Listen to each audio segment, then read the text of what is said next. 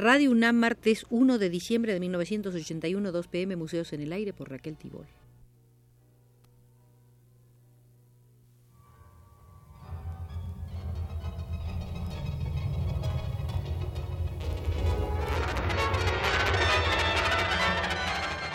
Museos en el Aire.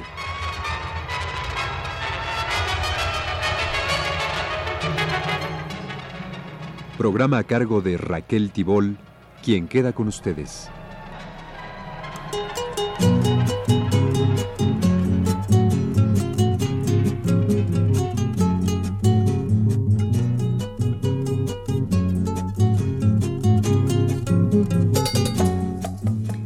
Que volveríamos a la sala de las escuelas al aire libre y aquí estamos en el Museo del Arte Mexicano para encontrarnos con Salvador Novo. Fue ese escritor y agudo comentarista cultural quien supo, de manera informada, ubicar un fenómeno mexicano tan ligado a lo que venía ocurriendo en Europa desde la huida de Rambo al África y de Gauguin a Tahití. El arte buscaba en lo primitivo y en lo bárbaro, en lo virgen, el reciclaje de sus fuentes.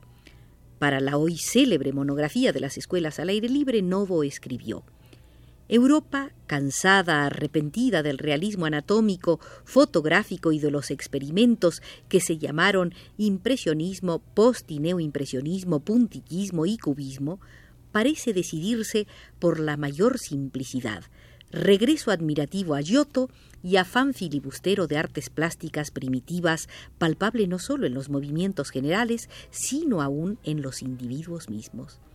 Mas nuestro México no tiene de qué estar cansado, ni academia a que regresar, ni refinamiento superintelectual que abandonar en las artes plásticas. Lo que hoy hace el indio, la maravilla de expresión significativa que encierran las formas, las líneas, los colores que compone y maneja, no son otra cosa que la soberbia continuación de un pasado artístico precolonial no superado. Más como la voz de orden era indigenismo a ultranza, Salvador Novo terminaba su presentación con una disculpa. Si aparecen en un grabado de la escuela de Churbusco alumnas obviamente criollas o blancas, es porque la situación de la escuela y el hecho de estar abierta a todo el mundo da lugar a ello. El paradigma fotográfico de las escuelas al aire libre era un niño descalzo, de somática indígena, preferiblemente con pantalón de manta, entregado a su tarea de pintor en medio del campo, sirviéndole de caballete un árbol o una roca.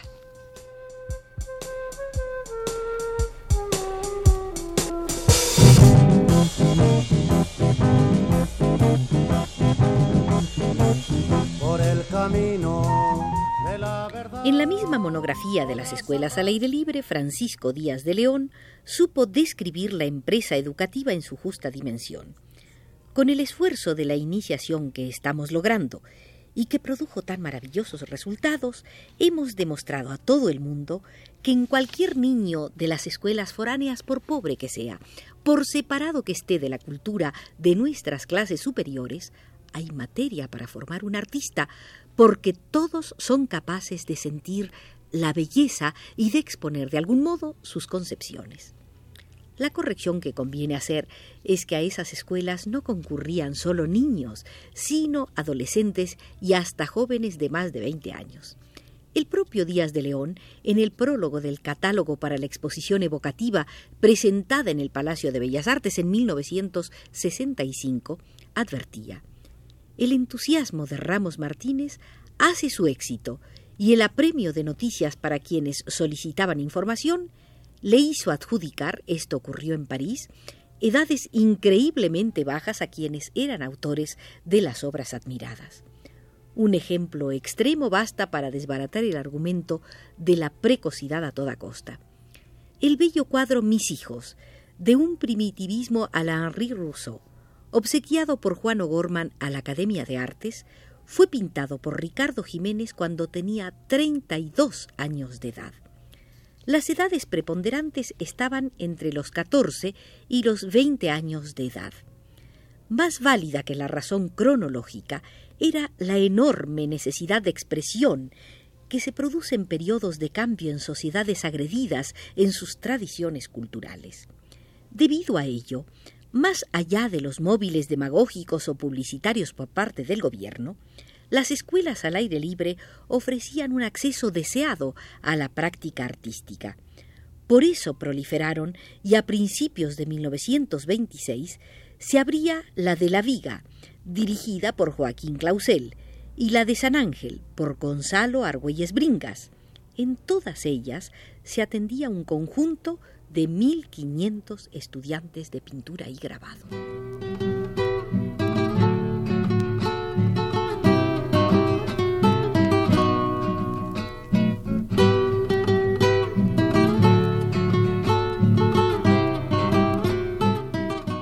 principios de 1926 cuando una selección de obras de las escuelas al aire libre fue embarcado para exhibirse en Berlín, París y Madrid. Debido a que en la capital de Francia se encontraban José Vasconcelos y Alfonso Reyes, la resonancia de la exposición fue tan grande como los contactos con el medio artístico europeo de estos dos intelectuales de primer rango. Con paciencia y fino sentido diplomático, Alfonso Reyes estaba logrando, en sectores condicionados en contra del México revolucionario, corregir conceptos y detener campañas de calumnias. La exposición de las escuelas quedó enmarcada dentro de un diseño de reconsideración de la realidad mexicana. Si niños y jóvenes de humilde extracción podían reaccionar con tanta sensibilidad ante el paisaje, no todo en México eran bandidos sacrílegos. La difamación era empujada por los capitales afectados por una revolución popular y antiimperialista, de tal manera que cualquier argumento que debilitara su mal disimulada voracidad era oportuno. La exaltación de lo rústico, lo ingenuo y lo primitivo, hecha por los vanguardistas en su búsqueda de sinceridades y emociones no contaminadas, había preparado un terreno propicio para los frescos trabajos de las escuelas.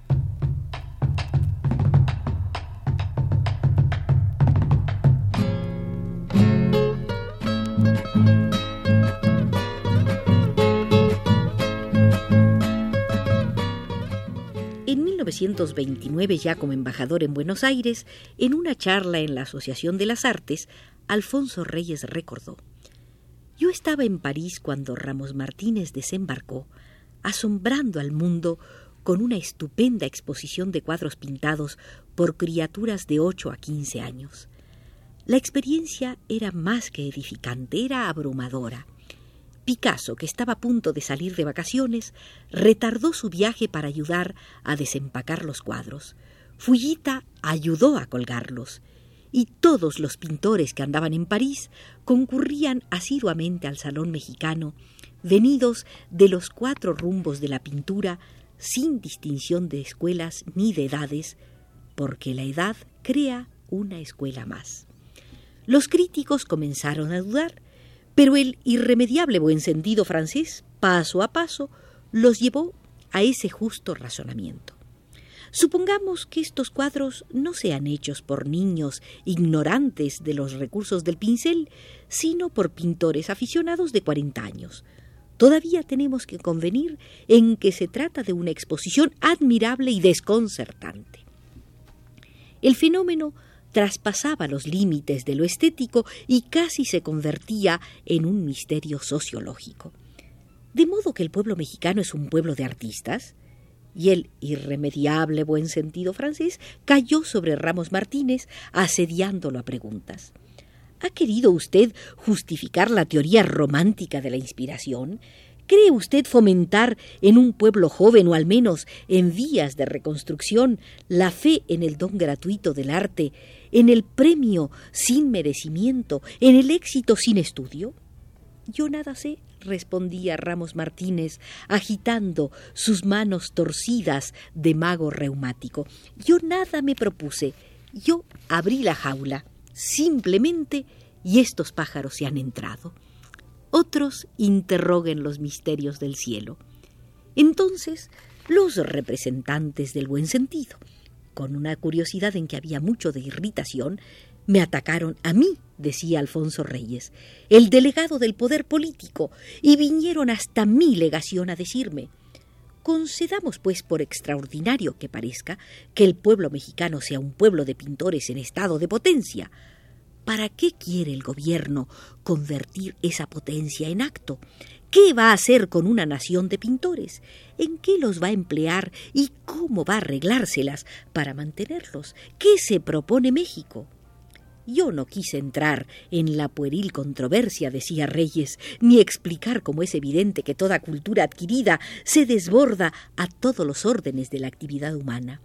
Yo hubiera podido contestar que toda disciplina es especial por naturaleza y sin embargo sirve para disciplinar de un modo general al que la practica. Yo hubiera podido a mi vez preguntarles ¿Y por qué enseñáis gimnasia y esgrima en las escuelas si no os proponéis crear generaciones de cirqueros o espadachines? ¿Y para qué sirve el latín si ya no se habla? ¿Y hasta para qué hacer que los niños se enamoren de ideales teóricos de virtud de que raras veces verán en la vida ejemplos manifiestos?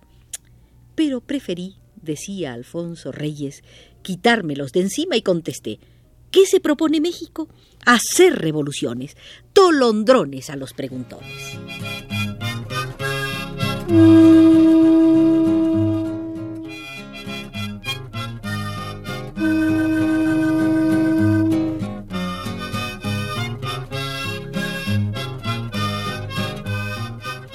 Las escuelas al aire libre, cuyo nombre sería cambiado por el de Escuelas Libres de Pintura, dependían de la Universidad Nacional y solían recibir una ayuda suplementaria de la autoridad municipal correspondiente.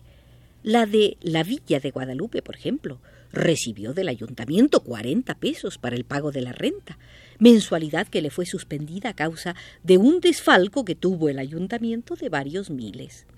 Adversidades de este y otro tipo no arredraban a los jóvenes directores, quienes debieron afrontar también las diversas campañas en contra de todo el sistema de las escuelas, emprendida la mayor de ellas justamente cuando Ramos Martínez se fue de gira con la selección de obras a Europa.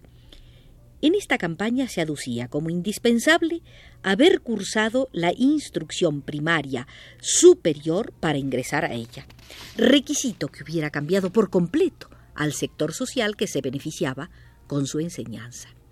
Uno de los primeros en salir a defender las escuelas al aire libre fue Diego Rivera, quien entregó el 9 de enero de 1927 una amplia declaración al periódico Excelsior donde decía Mientras Ramos Martínez anda en Europa haciendo para México la más noble de las propagandas y obteniendo para el trabajo de las escuelas libres, sobre las cuales todos en México estábamos de acuerdo antes que el propio Ramos Martínez, un pequeño grupo anda queriendo pedir requisitos y marcar cortapisas para esas escuelas de resultados admirables que nunca obtendrán en su propio trabajo quienes atacarlas y legislarlas quieren.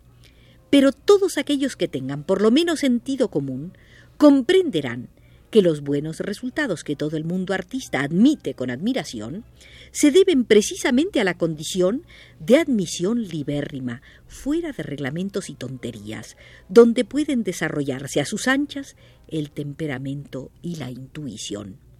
Por su parte, Roberto Montenegro consideraba que las escuelas no debían pertenecer a la universidad, cuya academia había vuelto a caer en manos reaccionarias, sino al Departamento de Bellas Artes de la Secretaría de Educación, donde sí preponderaban los espíritus avanzados.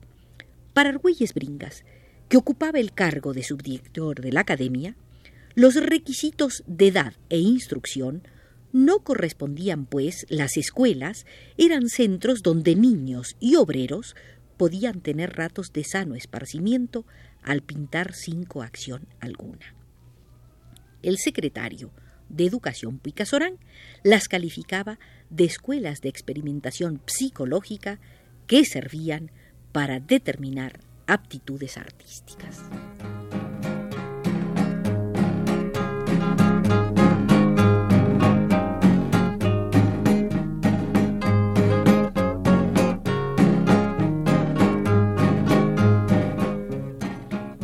Esta opinión sensata nos retiramos ya del Museo del Arte Mexicano y de su sala de las escuelas al aire libre, pues así nos lo indica desde los controles Manuel Estrada.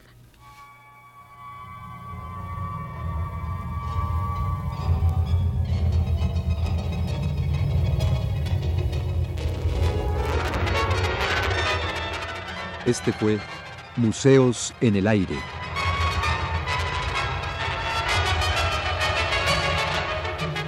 El programa de Raquel Tibol que se transmite todos los martes a las 14 horas.